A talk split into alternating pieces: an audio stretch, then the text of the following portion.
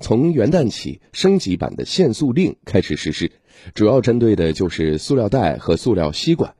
这几天来，市场上的塑料吸管和塑料袋少了吗？我们一起来听全媒体记者王子谦的报道。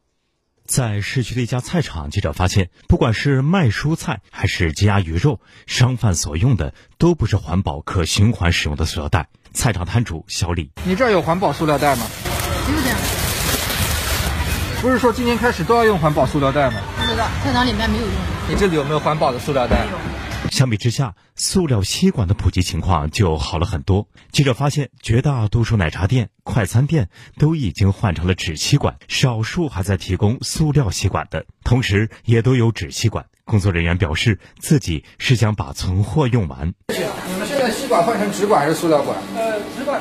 是因为还有几个塑料的没有用完，所以是插着用的。你们现在有没有都换成纸吸管，还是还在用塑料管？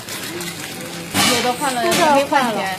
没换全，还是在用塑料管？现在没到货，对。什么时候能换成全换成纸管？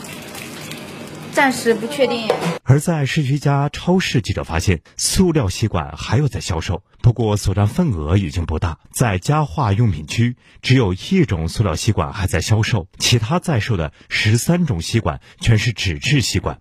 专家表示，虽然纸吸管的价格要比塑料吸管贵三倍以上，但是平均到每根吸管上成本增加也就两毛左右，相对于大多数餐饮产品的利润，并非不可接受。苏州市发改委资源节约和环境保护处处长徐晓文：国家呢，它是遵循了一个稳妥有序的一个推进的一个原则。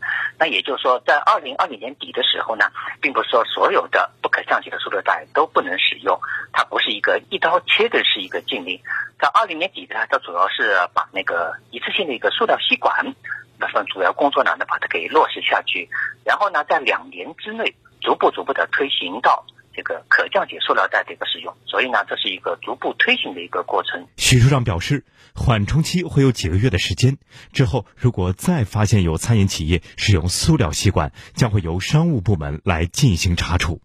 主要是引导这个全社会要树立一个绿色消费的一个意识，是在提高大家公众参与的一个积极性，然后呢，主动减少一次性塑料制品的一个使用。